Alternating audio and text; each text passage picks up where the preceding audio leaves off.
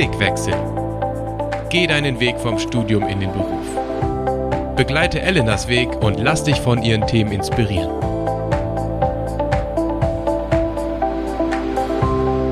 Authentisch über seinen Glauben sprechen, ohne dabei weird rüberzukommen. Das ist manchmal eine echte Herausforderung, gerade und vielleicht auch, wenn man neu ist in seinem Job. Da stellen sich so Fragen wie, sollte ich mich auf der Arbeit überhaupt outen als Christ, Christin?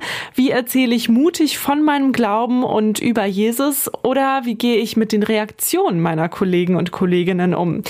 Schließlich hat man die Stelle ja vielleicht ein bisschen länger und man will sich auch nicht gleich am Anfang schon ins Ausschießen.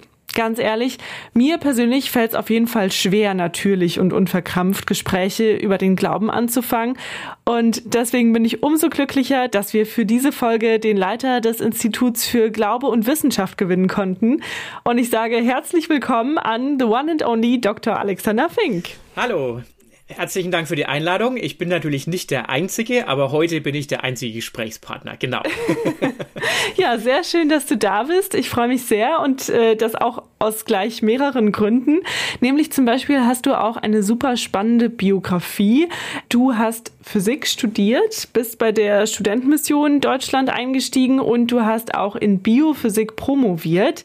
Da stellt sich natürlich für mich, aber vor allen Dingen wahrscheinlich auch für viele Menschen, die du so sonst im Alltag triffst, die Frage, Glaube und Naturwissenschaft, wie passt es zusammen? Passt es überhaupt zusammen und wie vereinst du das miteinander?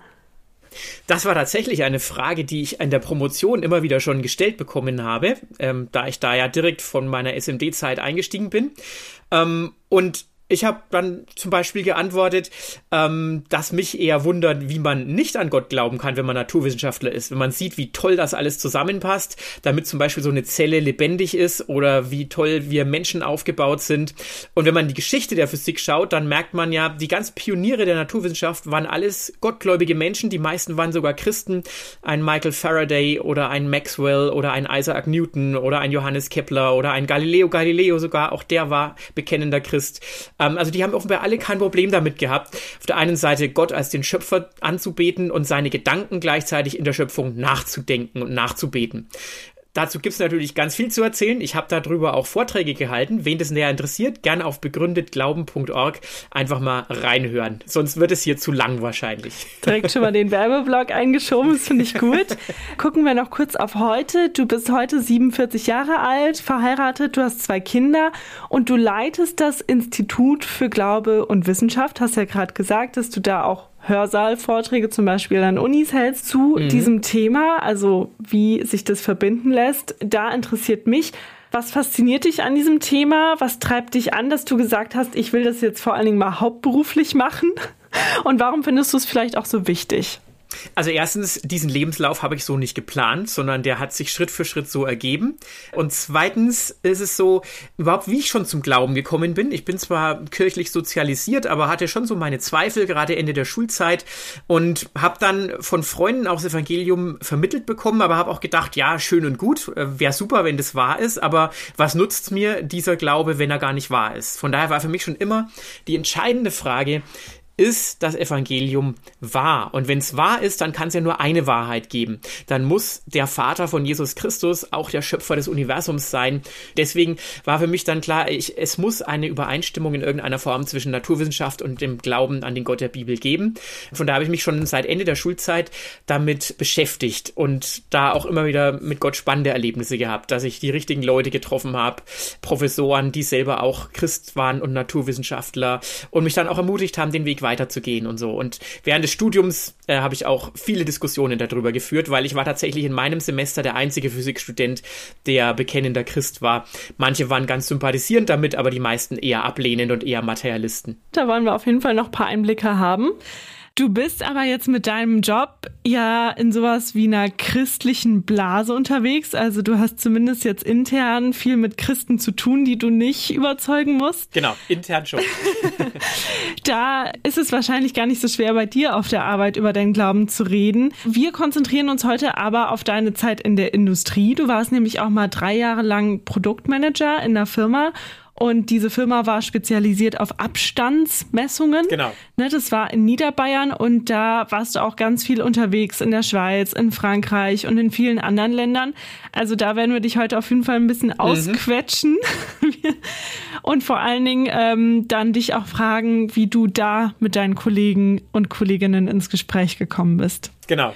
Zu dir gehört ja aber auch mehr als nur, dass du Physiker und Christ bist. Und deswegen haben wir noch ein kleines Kennenlernspiel äh, mitgebracht für den Anfang. Zehn schnelle Fragen, zehn Antworten. Und die erste Frage ist schon mal, bist du bereit? Ich bin bereit. Erinner dich mal an deinen Berufseinstieg und äh, beschreib den mit drei Worten. Puh, ähm, schwierig, stachelig, aber am Ende ist er gelungen. Okay, jetzt kommt die Anschlussfrage. Welches davon passt am besten zu dir? Boah, kann ich jetzt schwer sagen, vielleicht dann stachelig.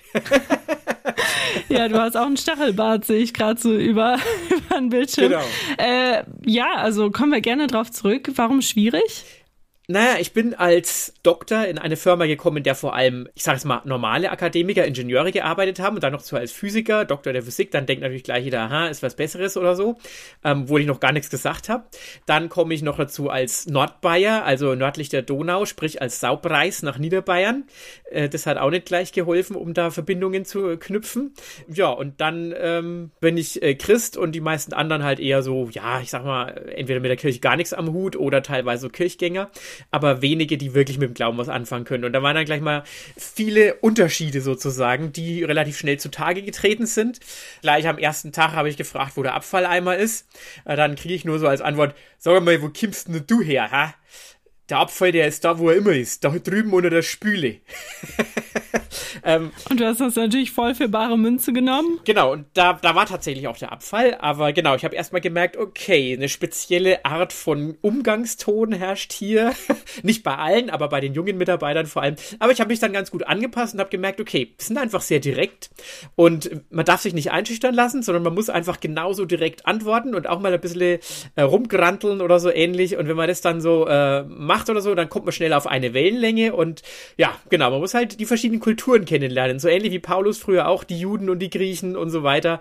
Jeder hat so seinen Umgangston und jede Firma hat also ihr eigenes. Und auch in der Firma gibt es natürlich unterschiedliche Umgangstöne, je nachdem, mit wem man spricht. Und bei jedem muss man halt so ein bisschen dann feinfühlig werden. Was wollen die hören? Und die wollen lieber mal einen guten, deftigen Witz hören, als jemanden, der dann immer extrem höflich und akkurat und korrekt ist, zum Beispiel. also ja, gut, in Köln, ich kann da ein Liedchen von singen. Es gibt auch eine eigene kölsche Mentalität auf jeden Fall.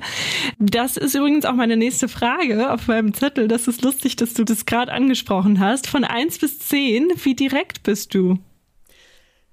Hängt tatsächlich stark von meinem Umfeld ab. Also je nach Umfeld kann ich sehr direkt sein, äh, wenn ich merke, das ist der Ton, den die Leute brauchen. Aber äh, ja, ich habe teilweise auch mit Asiaten oder so zusammenarbeiten müssen, auch jetzt manchmal im internationalen Kontext. Da merke ich auch, da muss man viel indirekter sein. Da kann ich dann auch mal auf drei oder vier runtergehen oder so, je nachdem. Wenn du nicht Biophysiker geworden wärst, was dann? Das ist ganz schwierig zu sagen. Also ich wollte tatsächlich auch mal die alten Sprachen studieren, Latein und Griechisch und Philosophie und so. Vielleicht wäre ich das geworden oder ich wäre vielleicht auch Fußballtrainer geworden. Bin ich jetzt im D-Jugendbereich, macht auch viel Spaß.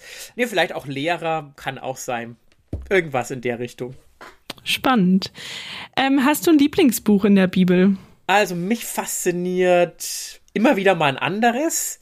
Aber das Buch Daniel finde ich sehr, sehr spannend, weil uns das im heutigen Berufsalltag so nahe kommt. Weil Daniel als Christ oder in dem Fall als gottgläubiger Jude, damals gab es ja noch keine Christen, ähm, in einem säkularen, andersgläubigen Kontext aufwächst und erzogen wird und auch arbeitet. Und ich glaube, da können wir ganz viel rausholen aus dem Buch Daniel. Zwei Dinge, die du gerne in deiner Freizeit machst. Joggen gehen, Musik machen, also Geige spielen und so weiter Fußball spielen, lesen, schwimmen gehen. Ja, sorry, jetzt sind wir schon bei fünf, aber. Hast anscheinend auch viel Zeit dann. naja, je nachdem, jede Woche mal was anderes. okay.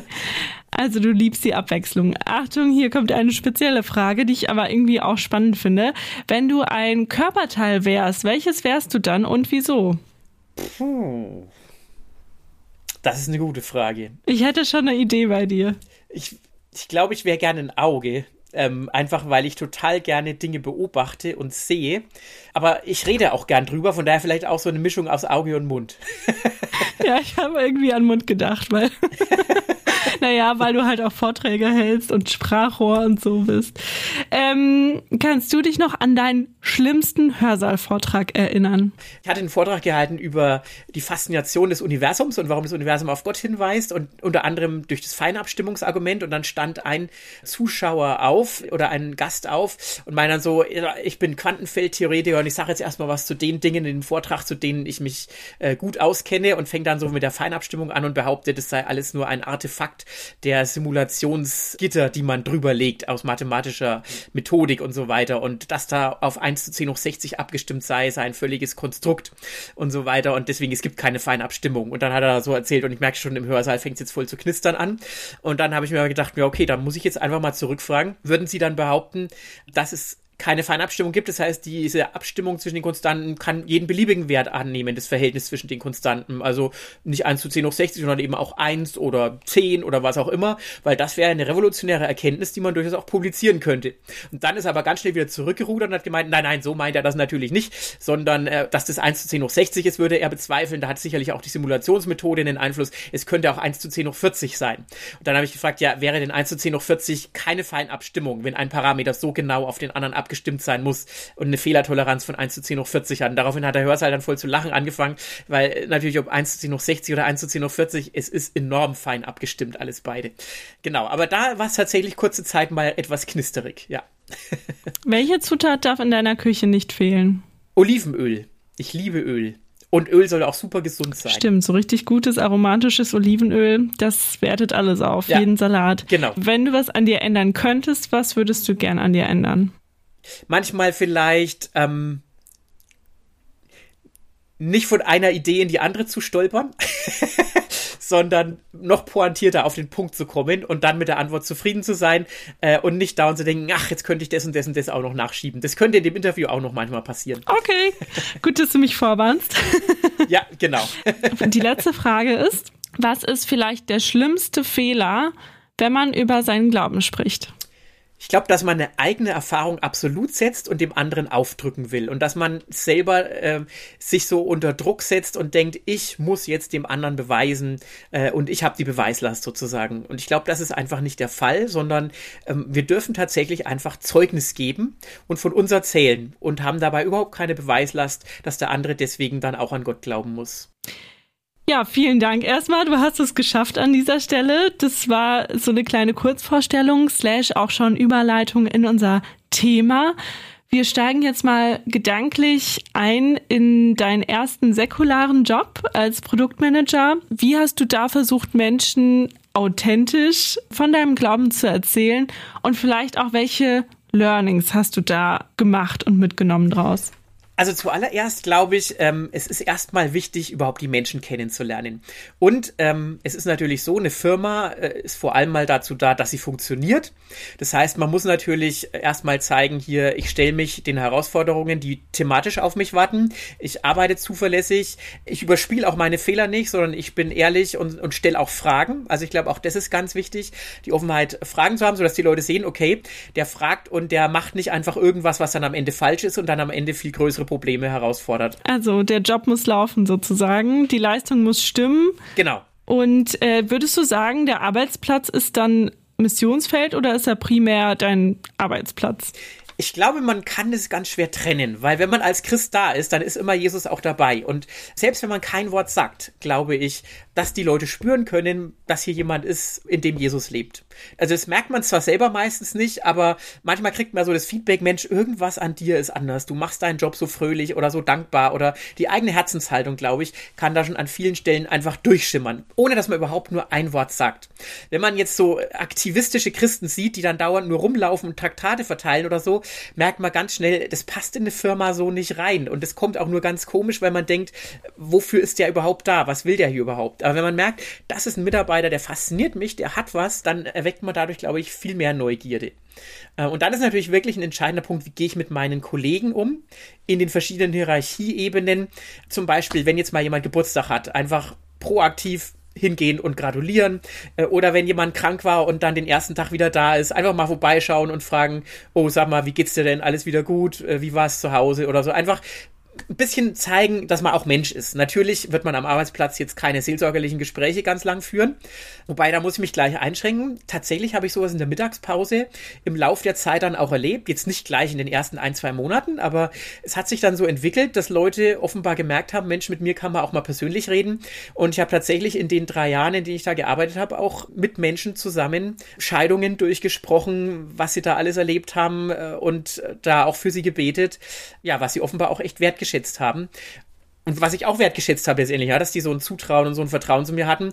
Aber da ist sicherlich auch der Punkt, man merkt ja schon, wie in der großen Gruppe Leute übereinander reden. Und wenn dann da manche Leute immer zu über den anderen lästern, dann weiß man gleich, bei denen musst du vorsichtig sein, was du denen unter vorgehaltener Hand erzählst, weil am nächsten Tag weiß es die ganze Firma. Während wenn da jemand dabei ist, der eben nichts einfach so über andere erzählt, es sei denn, ähm, Dinge, die sowieso bekannt sind oder die einfach auch gut sind, also eher mal ein Lob fallen lässt oder so, ähm, dann äh, merkt man da gleich, das ist eine Person, äh, die ist interessant, mit der kann ich auch mal zu zweit reden. Und da hatte ich dann viel Zeit auch zu zweit mit Leuten, weil ich eben als Produktmanager viel auch unterwegs war, mit Außendienstmitarbeitern insbesondere, aber teilweise auch mit Entwicklungsingenieuren oder so, je nachdem, wo halt ein Kunde zu betreuen war und wie. Ich halte fest, also an Platz eins steht auf jeden Fall, dass die Arbeit läuft und alles andere drumrum stellt sich dem hinten an, also ist vielleicht zweitrangig gesehen. Dann ist vielleicht auch die Pause, hast du auch gesagt, eher der bessere Zeitpunkt für ein längeres oder tieferes Gespräch. Mhm. Und würdest du Einzelgespräche zu zweit immer Gruppengesprächen vorziehen für das Thema Glauben? Also man kann sich ja oft nicht aussuchen, aber es hängt natürlich ganz vom Kontext ab. Also in manchen Gruppen kann man einfach nicht ernsthaft reden, weil immer ein Clown dabei ist, der alles ironisiert oder sarkastisch schlecht macht oder so. Und dann ist es natürlich tatsächlich ein bisschen schwierig, da ernsthaft ins Gespräch zu kommen, weil der Glaube ist letztendlich kein Kabarett, ja. Das ist nicht so, dass man da was erzählt und dann kommt der Lacher hinten drauf, sondern das sind längere Gedankengänge, das sind Beziehungsthemen und so weiter, die da eine Rolle spielen und da würde ich dann sagen, ist dann tatsächlich im Zweiergespräch besser aufgehoben. Aber natürlich kann man das ein oder andere Thema auch mal in der großen Runde miteinander besprechen. Und manchmal gelingt einem da vielleicht dann auch mal ein Joke oder so, den man dann mit setzen kann. Aber ich habe den Eindruck, in den Pausen, gerade in den kurzen Pausen, wo man als Gruppe zusammensteht, da geht's nur drum, irgendwie äh, sich aufzulockern, eventuell irgendwas loszuwerden oder wieder ins Lachen zu kommen, damit man dann halt wieder Konzentration für die Arbeit hat. Smalltalk. Smalltalk, mhm. genau. Und, und da ist natürlich auch gut, wenn man so ein bisschen beteiligt ist, ein bisschen was erzählen kann. Aber da kann man natürlich auch mal was erzählen, vom Gottesdienst zum Beispiel oder irgendwie ein Satz aus der Predigt, wo man gesagt hat, Mensch, der, der hat mich richtig angesprochen, es war richtig gut. Und dann sieht man ja auch schon, es ist so wie so eine Angelschnur auswerfen und sieht ja dann, wer drauf anspricht. Oder vielleicht kommt dann auch ein kritischer Kommentar, wo man sagen kann, wie meinst du jetzt das? Da müssen wir nochmal näher drüber reden oder so. Ähm, also ich würde immer sagen, so kleine Anstüpser geben, ohne aufdringlich zu sein. Aber man merkt dann schon, wer drauf anspringt. Und die meisten Leute sind ja deswegen keine Christen, weil sie irgendwelche Vorurteile haben, die man, wenn man sich ein bisschen Zeit miteinander nimmt, durchaus aufklären kann und dann auch eine echte Neugier schüren kann. Jetzt hast du gesagt, du warst dann also zu zweit viel mit dem Auto unterwegs und wenn seelsorgerliche Gespräche, dann im Einzelgespräch. Also wie muss ich mir das vorstellen? Also ich verstehe, glaube ich, schon, wenn man alleine zu zweit ist, dass man dann auch privater redet. Aber wenn man jetzt zum Beispiel merkt, der andere hat ein Problem, wie kommt da der Glaube ins Spiel? Weil das ist ja ein Unterschied, ob jemand jetzt durch eine Scheidung geht oder ob ich ein evangelistisches Gespräch führe, oder? Ja, ganz klar. Also es ist ja auch nicht so, dass man jetzt sofort dann gleich sagt, du musst einfach nur äh, jetzt zu Jesus beten und alles wird gut oder so. Aber ich meine, diese Themen, die dahinter stehen, ist ja immer Vertrauen und Misstrauen. Äh, und ich denke, gerade jetzt bei solchen Beziehungsproblemen, da spielt ja ganz oft eine Rolle, dass man sich auch fragt, was hat man selber falsch gemacht? Und diese ganze Sündhaftigkeit und die Frage, wie kann ich mir selbst vergeben und wie kann ich dem anderen vergeben? Und zum Beispiel das Thema Vergebung oder das Thema Dankbarkeit, je nachdem, über welches Thema man spricht. Das sind so Themen, über die kann man ins Gespräch kommen. Gerade beim Thema Dankbarkeit, finde ich, kann man immer mit einbauen, dass ich einfach dankbar sein kann, dass ich überhaupt da bin und äh, dass Gott mir so viele Gaben gegeben hat und ich das Leben im Großen und Ganzen genießen kann. Ich freue mich da, Gott einfach täglich Danke sagen zu dürfen für das, was mir geschenkt worden ist, was einer, der nicht an Gott glaubt, ebenso nicht hat als Adresse. Der kann zwar sagen, ich freue mich auch über mein Leben, aber der kann niemandem Danke sagen. Also natürlich in begrenztem Maße seinen Eltern oder seinem Arbeitgeber kann er Danke sagen. Aber wenn er alleine in der Natur draußen ist, dann einfach zu sagen, danke Gott, genial, dass es dich gibt und dass du mich gemacht hast, das geht nicht. Genau. Oder eben beim Thema Vergebung eben der Punkt, ja, ich weiß, mir ist alle Schuld vergeben und deswegen kann ich auch äh, leichter anderen vergeben. Es ist viel schwieriger, wenn ich die Angst habe, ich muss mich immer selber rechtfertigen und dann versuchen muss zu zeigen, dass doch alles, was ich gemacht habe, richtig war und ich keinen Fehler gemacht habe. Und genau das ist ja dann das Problem, wenn zwei aufeinander clashen, die beide recht haben wollen, weil keiner zugestehen kann, dass er falsch liegt, weil er Angst hat, dann ist er der Schuldige von allem. Und an der Stelle einfach zu versuchen, ja, kann man es vielleicht da nochmal probieren. Aber natürlich geht es in der Beziehung auch nur dann, wenn letztendlich beide einsichtig werden ähm, und nicht, wenn nur einer da an der Stelle sagt, ich glaube, ich habe was falsch gemacht, kannst du mir vergeben oder so, ja. Aber anders kommt man nicht weiter, wenn man das Vertrauen zurückgewinnen will. Ich glaube, wenn Vertrauen mal zerstört ist, dann muss irgendwo Vergebung reinkommen ins Gespräch. Jetzt ist es so, dass die Leute dir vielleicht ihre privaten Probleme erzählen. Das ist auch bei mir auf der Arbeit so. Irgendwann spricht man auch über Dinge, die vielleicht privat nicht so gut laufen oder jemand hat eine Krankheit oder eine Diagnose bekommen oder so. Wie hakst du da nach? Wie versuchst du da eine Antwort drauf zu geben? Generell finde ich da das Modell äh, hilfreich, äh, verschiedene Gesprächsebenen. Also ein normales Gespräch mit einer Person, die man nicht so gut kennt, äh, bewegt sich vor allem erstmal auf der Smalltalk-Ebene. Das heißt einfach die Frage, was nehme ich gerade wahr? Schönes Wetter heute oder ach Mann, ist heute wieder anstrengend oder der Drucker funktioniert nicht. Also so die alltäglichen Dinge, die gerade vor Augen liegen. Aber dann ist natürlich gut, wenn man auch so ein bisschen eine Ebene tiefer kommt zum Beispiel sagen kann, äh, übrigens weiß ich noch das und das. Also Austausch von Informationen, die jetzt vielleicht nicht gerade so vor Augen liegen und da ein bisschen tiefer zu kommen. Zum Beispiel.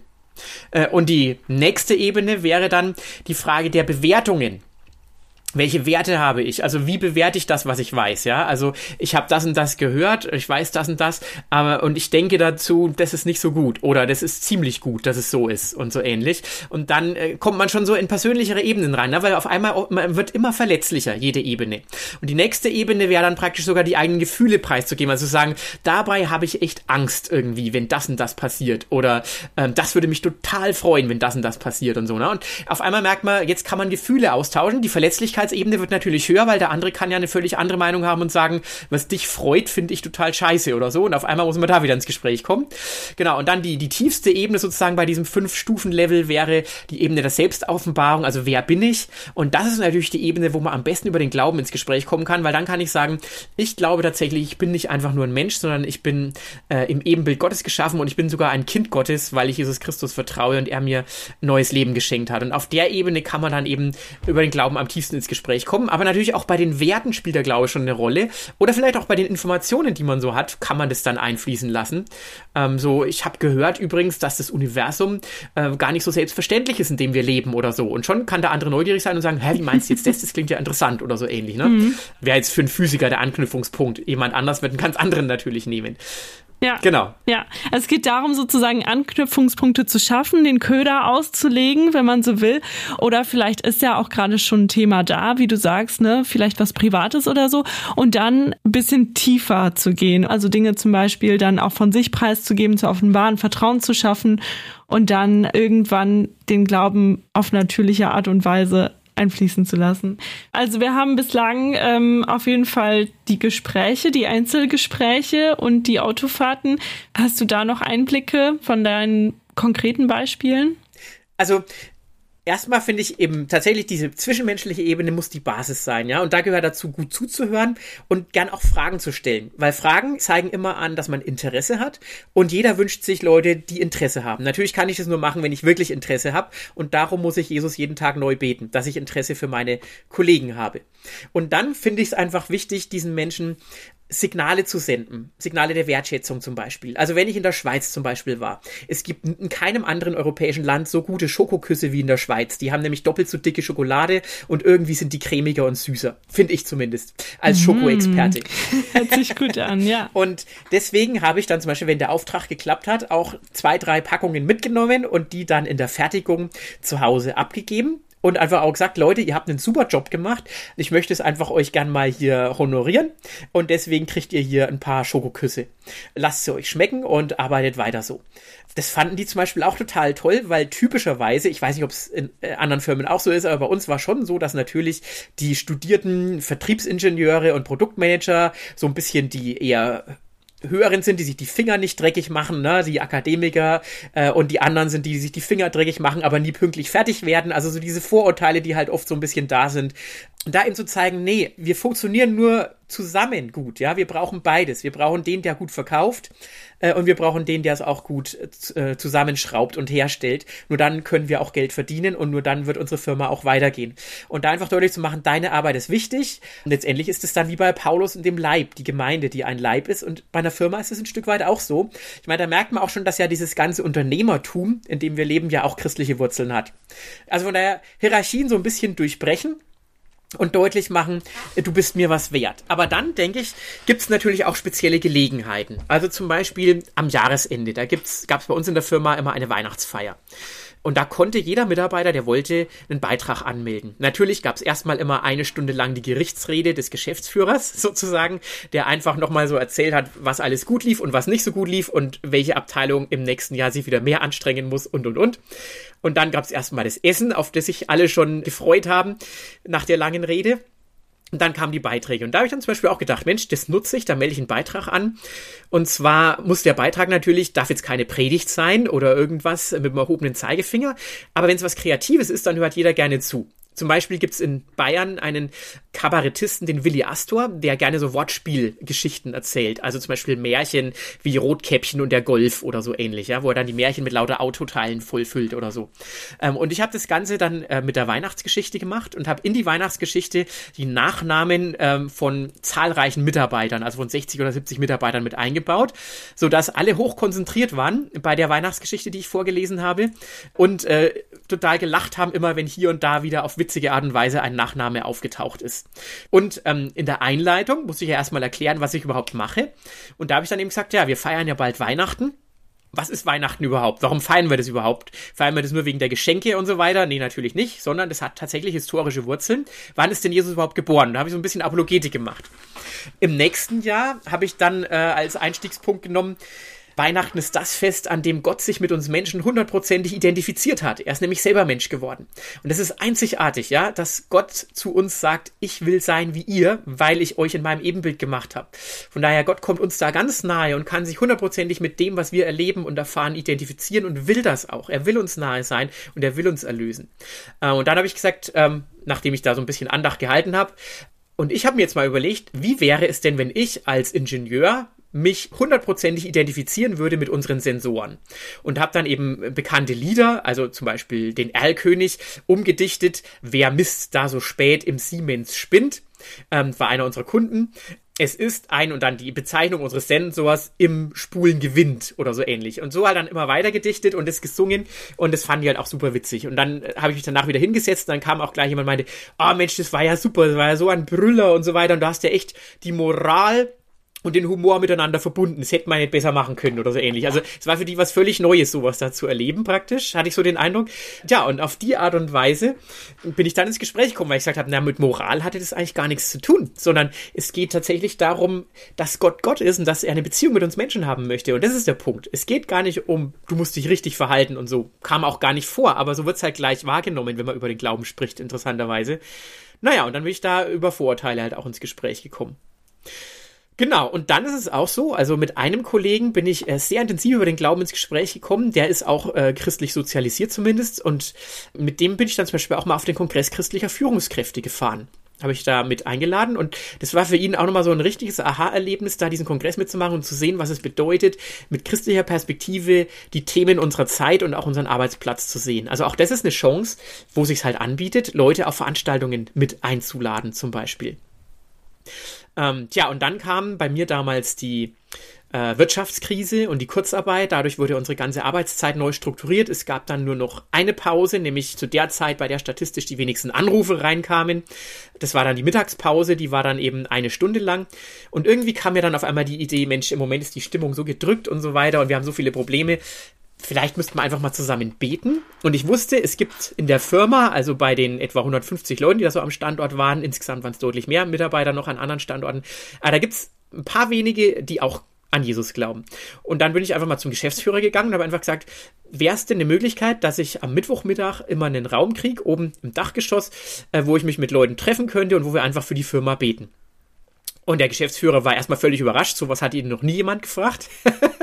und dann hat er aber gemeint, da hat er überhaupt kein Problem damit, das kann ich gerne machen, solange dadurch keine Spaltungen oder Streitereien in der Firma entstehen über religiöse Themen, das möchte er natürlich nicht. Ich habe auch gesagt, nee, das ist auch gar nicht das Ziel, da kann gerne jeder kommen, der möchte, das ist völlig offen, aber ich werde da jetzt nicht irgendwelche theologischen Diskussionen führen, sondern wir wollen ja für die Anliegen der Firma beten und auch für Angestellte, die vielleicht krank sind und so weiter.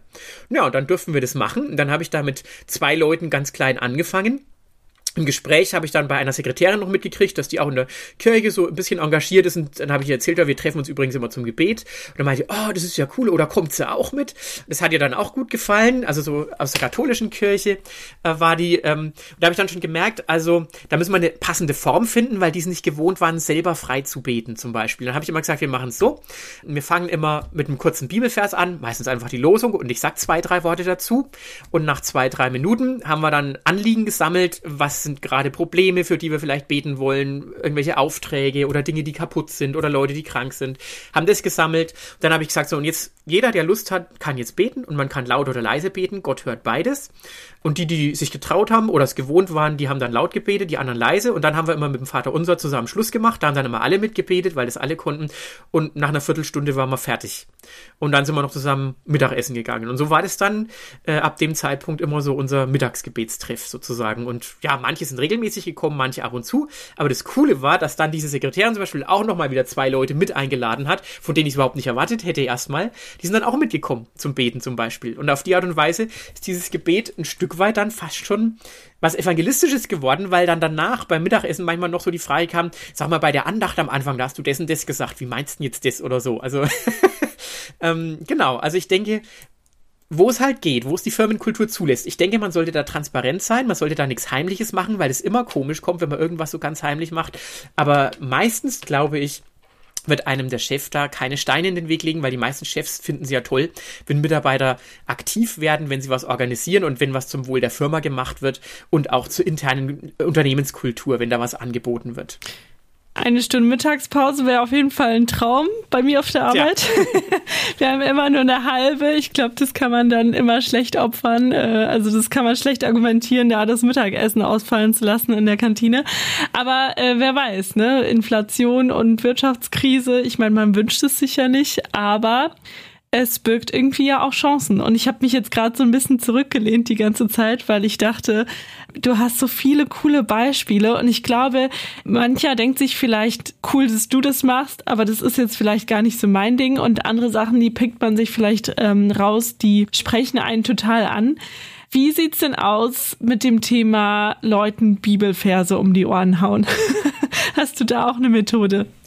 Also das mache ich tatsächlich generell selten, auch wenn ich im Hörsaal bin, weil lieber konzentriere ich mich dann auf einen Bibelvers, der passt, als dass ich den Leuten dauernd Bibelverse um die Ohren haue, die nicht passen. Also ich bin da echt jemand, der eher durch Gedanken ins Gespräch kommt, als durch wortwörtliche Zitate. Aber ich glaube, da muss man auch einfach seinen Stil finden ich habe jetzt nicht den Eindruck, dass eins oder das andere effektiver ist als das andere. Ich meine, das merkt man auch bei Paulus, ja. Bei den Athenern hat er kein einziges Bibelzitat drin und trotzdem Gedanken, die völlig biblisch sind, aber er untermauert sie sogar letztendlich mit philosophischen Zitaten von Griechen, von stoischen Philosophen aus Griechenland. Also von daher, ich glaube, da muss man seinen eigenen Stil finden und auch den Stil, der zu den Leuten passt, mit denen man unterwegs ist. Äh, also man sollte immer die Bibel lesen, einfach, dass das eigene Denken von der Bibel gefüllt ist, ja. Römer Kapitel 12, Vers 1 und 2 ja, lasst euch verändern, lasst euch verwandeln, transformieren, wie man es auch übersetzen kann, damit ihr erkennen könnt, was der Wille Gottes ist, nämlich das Gute, Wohlgefällige und Vollkommene. Und ich denke, das ist die Grundlage. Deswegen brauchen wir einfach immer wieder dieses Eintauchen in Gottes Wort und dieses geprägt werden von Gottes Wort und gute Predigten und so weiter. Aber wir müssen das nicht eins zu eins wortwörtlich zitieren. Es ist kein Zauberbuch, kein magisches Buch oder so. Im Gegenteil, viel spannender ist es oft. Also zum Beispiel die Bergpredigt kennt ja auch jeder. Und ich weiß noch, einmal sind wir abends nach einem äh, Auftrag, äh, bin ich mit dem Geschäftsführer einer unserer Tochterfirmen auch noch unterwegs gewesen. Und da hat er gesagt, er ist im Kirchenchor, sondern sind wir auch auf die Bibel gekommen und dann ist auch, naja, dass das ja schon nicht so ist. Und dann habe ich ihm auch eben von der Bergpredigt erzählt und gemeint, dass das doch revolutionär ist, was da so drin steht. Und dass manche Verse auch missverstanden werden und so. Und dann habe ich halt auch einfach mal so ein paar Gedanken, die mir kürzlich erst selber wichtig geworden sind, mit ihm geteilt. Und dann war er ganz faszinierend gemeint, ja, so hat er diesen Text noch nie gelesen, zum Beispiel. Also das mit der anderen Wange hinhalten, zum Beispiel. Das ist ja auch so ein provokativer Text und so. Und da sind wir dann super ins Gespräch gekommen, zum Beispiel, wo ich auch denke, da konnte ich vielleicht wieder mal so einen Stein im Schuh zurücklassen, ja. Und das ist überhaupt, finde ich, was. Man wird es nicht schaffen, durch eine Begegnung oder durch ein Wort jemanden sofort zum Glauben zu bringen. Also Jesus ist drei Jahre lang mit seinen Jüngern rumgelaufen, bis die dann letztendlich zum Glauben wirklich gekommen sind, auch wenn sie ihm dauernd nachgelaufen sind. Aber wir dürfen Steine in den Schuhen hinterlassen und wir dürfen versuchen, einen Schritt jeweils die Leute weiterzuführen. Einen kleinen Schritt weiter. Und dann ist schon viel gewonnen. Und wenn man die wieder trifft, kann man wieder ins Gespräch kommen. Und das andere ist, wenn die einmal gemerkt haben, dass man Christ ist, dann werden die einen mit ganz anderen Augen sehen. Also ich finde es zum Beispiel zum Rückblick auch spannend, dass mir ein Kollege erzählt hat, dass manche von den Leuten, mit denen ich im Gespräch war, seit einiger Zeit jetzt regelmäßig in die Kirche gehen. Das muss jetzt nicht daran liegen, dass die mit mir gesprochen haben, aber ich habe auch für sie gebetet und ich finde es einfach cool, dass es sich so entwickelt hat. Es hätte sich ja auch anders entwickeln können, ne? Aber so hat sich zumindest in eine gute Richtung entwickelt, sag ich mal. Heißt auch noch nicht, dass sie deswegen gleich gläubig sind, aber zumindest ist irgendwo am Interesse hat sich was geändert. Und ich denke, da spielt schon auch echt stark rein, dass man immer wieder Steine hinterlässt. Und zu den Steinen gehört eben auch, wie man halt auch zu eigenen Fehlern steht. Weil ich glaube, die Fehlerkultur in vielen Unternehmen ist ja schon so, möglichst die Fehler auf andere schieben und es geht ja auch ganz leicht in komplexen Unternehmen. Ja, du hast die Systeme und einer gibt dem anderen eine Info weiter und ja. Da hatte ich auch tatsächlich mal einen Anruf äh, aus im Ausland. Wir hatten einen super coolen Auftrag, der lief über meinen Schreibtisch und ich habe dann das Ganze in Auftrag gegeben und dann kam eine Woche später der Rückruf, dass es hieß, ja, die Sensoren sind eingetroffen, alles pünktlich, aber so ein Mist, die sind falsch kalibriert. Was ist da bei euch wieder gelaufen? Und dann habe ich gesagt, oh weiter, das tut mir jetzt leid, keine Ahnung, kann ich mir jetzt nicht vorstellen. Das ist ja total blöd. Ich habe extra gesagt, macht wirklich alles schnell und korrekt, weil das ist ganz wichtig für den Kunden. Naja, dann habe ich da äh, im System nachgeschaut, was da so hinterlegt war. Man muss ja zu allen Aufträgen wieder Dinge hinterlegen. Und habe dann dummerweise festgestellt, dass in dem Bericht, den ich angelegt habe, tatsächlich ich die falsche Kalibrierung angegeben hatte. Und habe dann aber gemerkt, naja, der am Telefon, der kann es überhaupt nicht nachvollziehen. Ich kann einfach sagen, ja, ja, da muss ich mit der Fertigung nochmal sprechen, das müssen wir irgendwie klären. Aber ich habe mir gesagt, nö, das kann ich jetzt nicht bringen. Es war mein Fehler und ich kann das jetzt nicht auf die Fertigung schieben. Auch wenn der niemals mit der Fertigung reden wird, voraussichtlich, ne, weil der ganz woanders sitzt. Aber ich habe dann gesagt, sorry du, in dem Fall hat die Fertigung tatsächlich absolut korrekt alles abgearbeitet. Ich habe tatsächlich hier einen Zahlendreher drin. Ich habe es falsch eingegeben und jetzt sind die deswegen falsch kalibriert. Tut mir echt leid, ähm, meine Schuld, was können wir machen? Naja, und dann war der erstmal ganz baff, dass ich das so freizügig zugegeben hatte. Und dann haben wir erstmal Troubleshooting gemacht und geguckt, wie wir das schnell klären können. Und dann hatten wir aber natürlich immer wieder mal Kontakt und dann meinte er, Mensch, bei dir weiß ich jetzt wirklich, wenn du mir was erzählst, dann stimmt. Das ist natürlich auch wieder eine Versuchung, ja, weil ich dann weiß, ha, jetzt kann ich dem alles erzählen. Aber nein, natürlich auch nicht. Aber auf diese Art und Weise, wenn man eine gesunde Fehlerkultur hat und konstruktiv mit Fehlern umgeht. Ich meine, Fehler können jedem passieren und Fehler sind kein Weltuntergang, ja. Sich da vergeben zu können und zu sagen, jetzt lass uns nach vorne schauen, tut mir leid, war mein Fehler. Wie können wir das Ganze fixen? Wir müssen ja jetzt schauen, dass es einfach trotzdem läuft. Ich glaube, wenn man so mit Fehlern umgehen kann, dann ist ganz viel in der, in der Firma gewonnen, wenn nicht jeder versucht rumzudrucksen und so weiter. Und ich glaube, auch da kam dann tatsächlich die Frage, wieso gehst du so mit deinen Fehlern um? Du hättest es mir ja eigentlich gar nicht sagen brauchen. Und dann habe ich ihm auch gesagt, naja, ich habe jemanden, der mir, der alle meine Fehler kennt und der mir vergeben hat. Und äh, dann sind wir da auch über den Glauben ins Gespräch gekommen. Würdest du sagen, dass sich dein, in Anführungsstrichen, Outing im Sinne Outing als Christ auch vielleicht auf deine Beliebtheit ausgewirkt hat. Ich glaube, das ist ja oft eine der großen Hemmungen, dass man, wenn man neu ist in einem Team, Anschluss finden will, dass man möchte, dass die Leute einen akzeptieren, annehmen, vielleicht sogar ganz nett oder hip finden. Wie würdest du diesen Punkt bewerten? Wie würdest du das sehen? Das ist auch eine ganz spezifische Frage. Also ich kenne manche Christen, die sagen, eines der ersten Worte, das ich, das ich Leuten erzähle, ist, ich bin Christ. Weil dann wissen die, was Sache ist und ich muss nicht mehr um den heißen Brei rumtanzen. Gleichzeitig, wenn ich jetzt am Arbeitsplatz sitze und es kommt ein neuer Kollege und das Erste, was er mir sagt, ist, übrigens, ich bin bekennender Moslem oder so ähnlich, dann frage ich mich auch erstmal, warum sagst du mir das jetzt? Was ist dir daran so wichtig? Wo ich auch denke, das ist komisch, ja. Also ich möchte nicht komisch wirken, ja, du hast am Anfang von weird gesprochen. Ich denke, sowas muss sich einfach organisch ergeben. Also der Punkt des Outings schlechthin war einfach die Weihnachtsfeier, ja, aber da war ich schon zehn Monate, glaube ich, im Betrieb oder sogar elf Monate. Also ich habe irgendwann am Jahresanfang begonnen, ich glaube im Februar oder so. Von daher, da wusste es dann tatsächlich jeder nach meinem ersten Jahr, weil ich das da ganz klar in meinen Beitrag eingefügt hatte. Ähm, aber es kam in einer humorvollen Art und Weise rüber, weil ich eben kreativ damit umgegangen bin und nicht versucht habe, dogmatisch was zu unterrichten. Äh, und auf die Art und Weise haben die einfach gemerkt, der nimmt seinen Glauben ernst, aber das ist eine Art und Weise, die sie gut finden. Es gibt andere Leute, und tatsächlich gab es in der Firma auch einen, der hat dann gerne so diese Traktate genommen, 6000 Punkte für den Himmel oder so, wo ich dann auch mal einer angesprochen hat, was glaubst du eigentlich davon mit diesem Zeug, dass man dauernd Punkte für den Himmel irgendwie sammelt, aber es nie reichen wird, das ist doch eigentlich frustrierend oder so. Naja, eigentlich geht's da darum, dass, es, dass der Himmel eben gerade genau nicht so ist, sondern ganz anders ist. Ne? Dann sind wir da auch ins Gespräch gekommen, diese Missverständnisse aufzuklären. Also man kann quasi auch negativen Eindruck hinterlassen. Also gerade manche Christen, die werden dann sehr moralisch und das ist nicht unbedingt die beste Sache. Also ich glaube, es muss einfach zeigen, als Christ habe ich einen gesunden Umgang mit Schuld. Ich denke, das ist was ganz, ganz Wichtiges. Und als Christ habe ich auch genügend Leichtigkeit, um zu erkennen, Arbeit ist trotz allem immer nur Arbeit, ja. Sie ist jetzt kein Pappenstiel, sie ist schon was Ernstes und was Wichtiges, aber im Leben gibt's wichtigere Dinge als Arbeit. Wichtiger sind die ganzen Personen zum Beispiel, die da sind. Das Leben ist größer als das. Und ich denke, wenn man da eine gute Balance reinkriegt, dann strahlt es auch auf die Kollegen aus, weil es gibt manche Kollegen, die sind enorm verbissen in ihre Arbeit, oft auch Christen, die sehr verbissen sind und nur an die Arbeit denken, aber nicht nur, auch manche säkularen Leute ähm, und wo jeder Fehler gleich auf die Goldwaage gelegt wird und so weiter. Und da denke ich, die gesunde Balance zu haben, Arbeit ernst zu nehmen, aber sie mit einer gewissen Leichtigkeit trotz allem auch zu nehmen und im Leben richtig einzuordnen, das kann enorm helfen auch und kann auch ein Lebenszeugnis sein, wenn man einfach merkt, Mensch, der hat irgendwie Werte, die mich faszinieren. Und warum hat er diese Werte?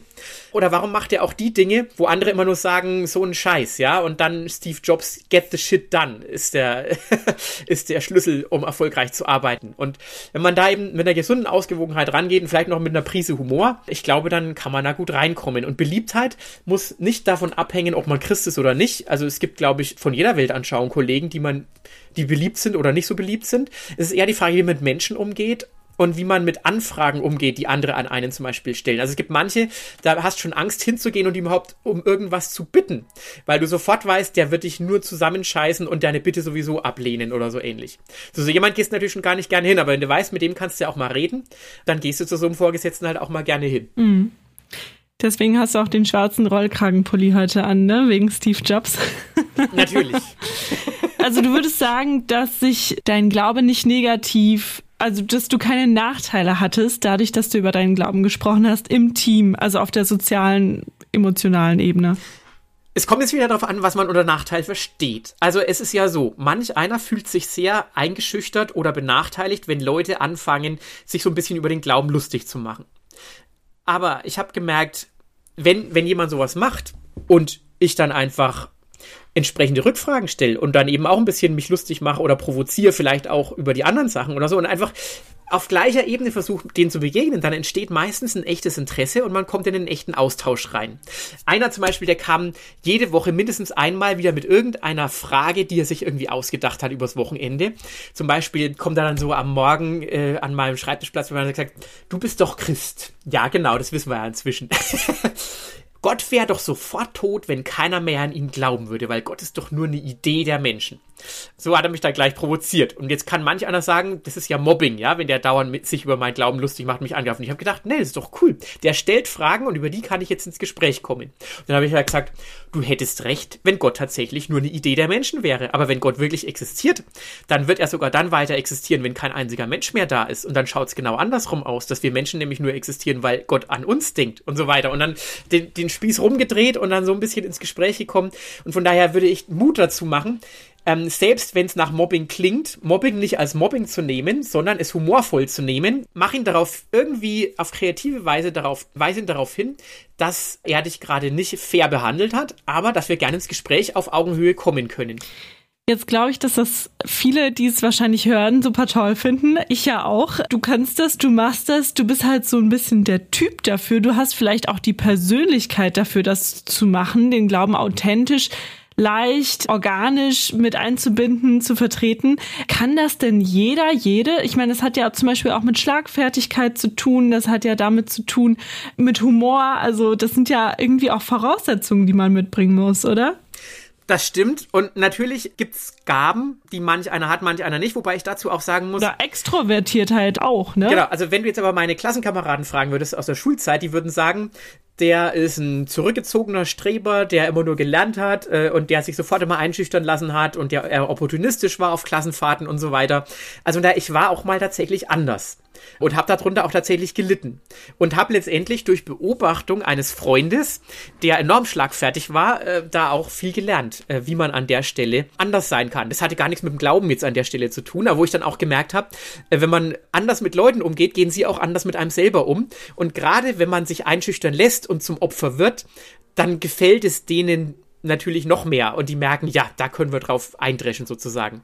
Natürlich am Arbeitsplatz viel subtiler, logischerweise. Ne? Offen, offen geht das Ganze ja sowieso nicht. Das sind rechtliche Konsequenzen und so.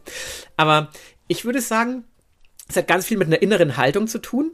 Und man muss ja nicht immer mit der schlagfertigsten Antwort kommen. Man kann ja auch einfach ganz reflektiert zurückfragen, äh, wenn einen jemand provoziert und sagt, würdest du dich wohl gern mal mit mir über Gott unterhalten? Oder so ähnlich. Können wir gern mal machen. Aber vielleicht nicht jetzt während der Arbeitszeit, sondern wir können dann nachher zusammen Mittagessen gehen. Dann können wir gerne über den Glauben sprechen.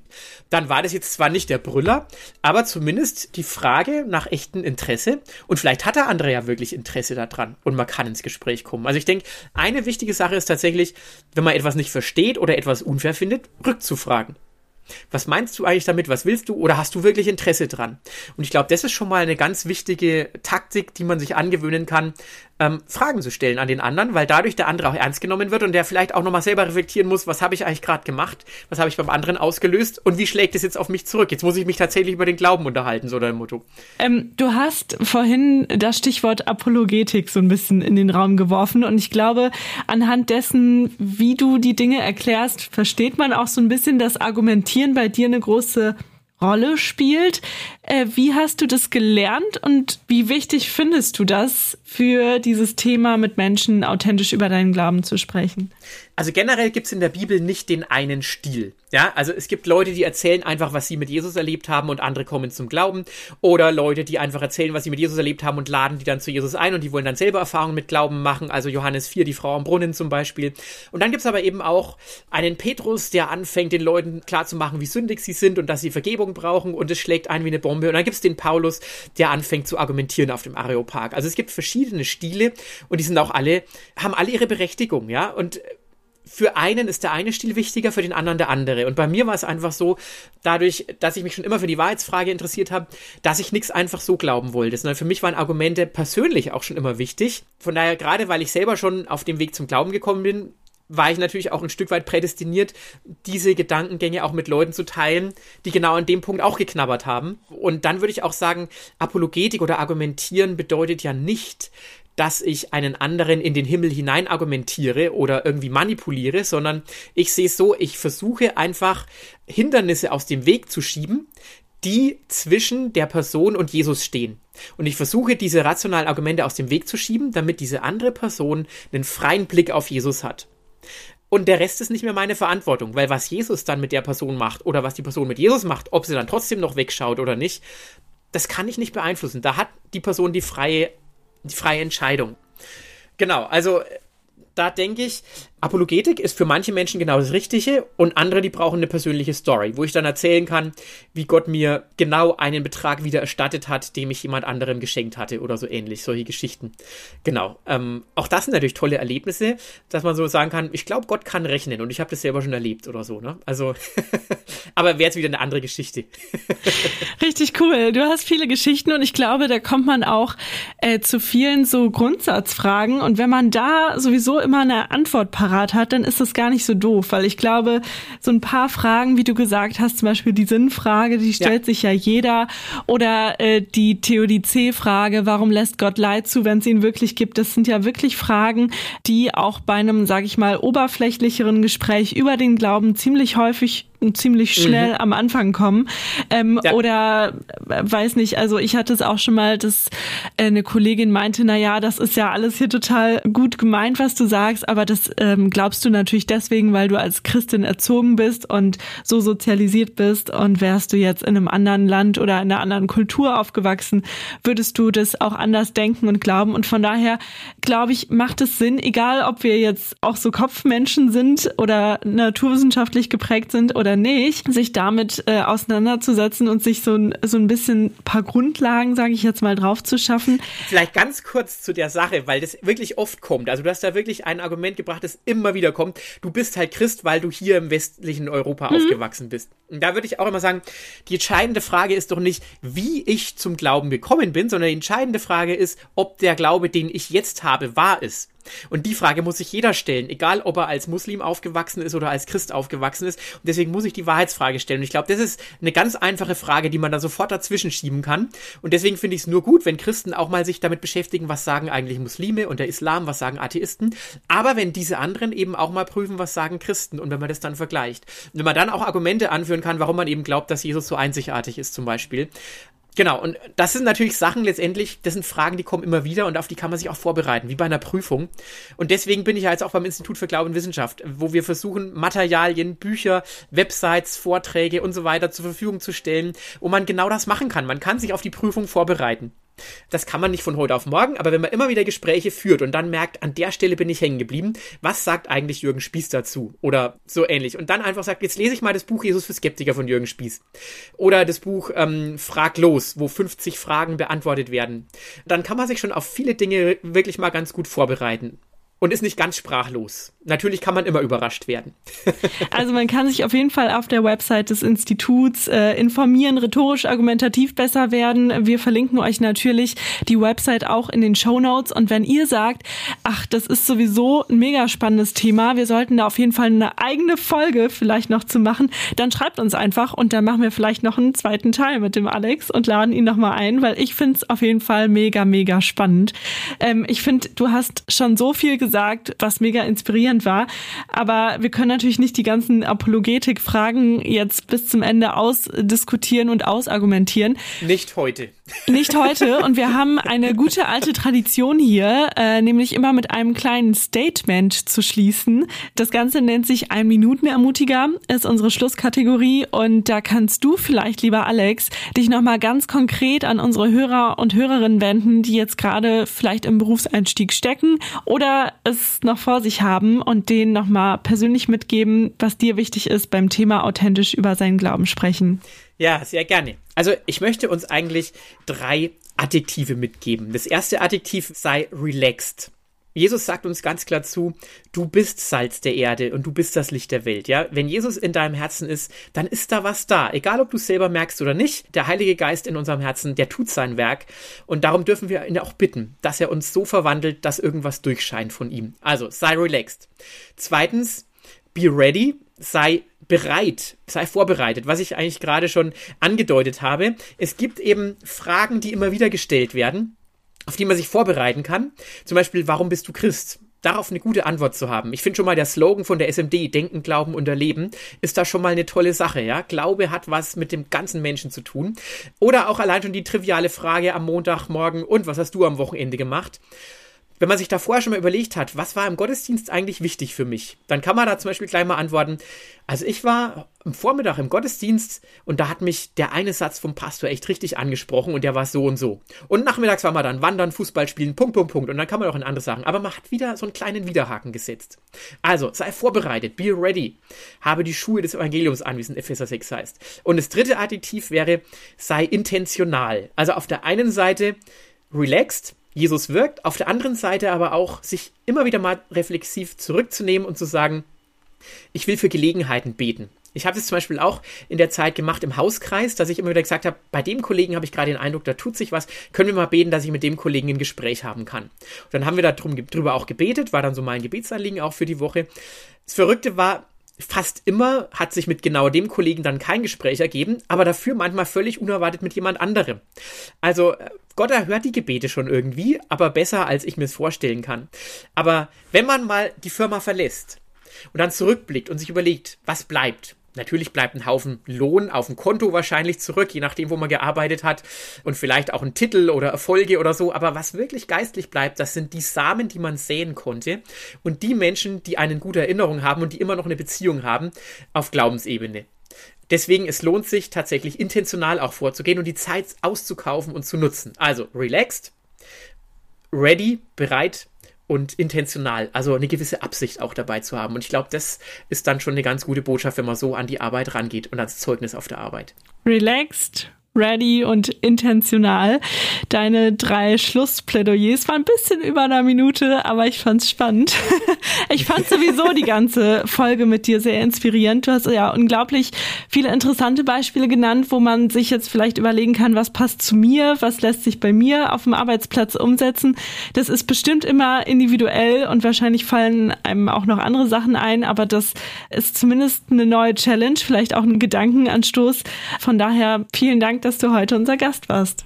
Herzlichen Dank für die Einladung. Ja, und ich habe auch gemerkt, dass es sehr interaktiv geworden ist und von daher, ja, wenn sich ergibt, vielleicht ja mal wieder. Wir danken euch, dass ihr zugehört habt. Wir freuen uns über euer Feedback, eure Fragen und Ideen. Ähm, wir lassen sie natürlich auch gerne in unseren Podcast immer wieder mit einfließen. Also meldet euch gern bei uns und ganz wichtig, abonniert Blickwechsel und folgt uns auch auf Instagram, um weiterhin up to date zu bleiben. Das war's von uns für heute. Wir sagen Tschüss. Tschüss. Blickwechsel. Ein Podcast der Hochschul- und Akademiker SMD. Jeden zweiten Sonntag im Monat eine neue Folge rund ums Thema Berufseinstieg.